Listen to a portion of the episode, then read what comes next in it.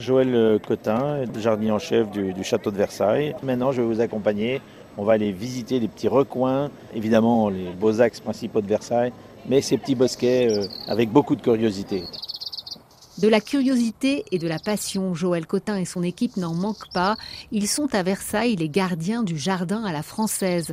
Un jardin qui n'existe que pour sublimer une architecture.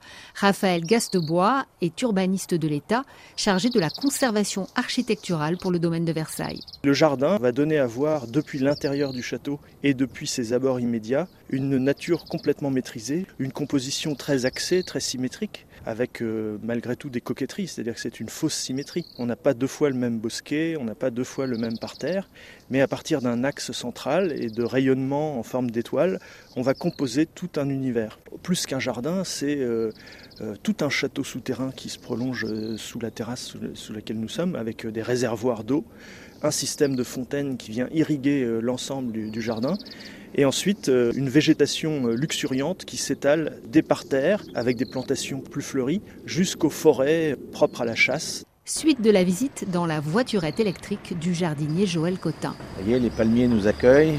Là, on va voir le, le parfum de l'orangerie. C'est la belle saison. L'orangerie de Versailles, véritable cathédrale construite pour les plantes, 180 mètres de long, 13 mètres de haut, autant de large. Moi, j'ai fait ma carrière à Versailles parce qu'il y a l'orangerie. Et il n'y en a pas d'autres ailleurs. Hein. De belles orangeries comme ça, c'est la seule au monde qui existe, aussi grande. Et je rappelle, on a 1600 plantes en caisse, et dont notamment plus de 1000 orangers. Le jardin à la française bon, est très rigoureux, mais il invite toujours à aller s'informer de ce qu'il y a derrière caché.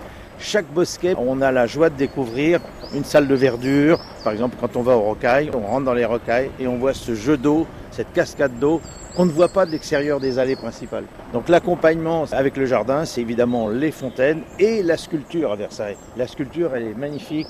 On a quand même euh, plus de 300 statues dans le parc, donc ça c'est joli. Depuis 2010, on a arrêté complètement les traitements phytosanitaires et les désherbants avec des produits chimiques. On essaye de mettre des plantes qui ont, ont moins besoin d'eau.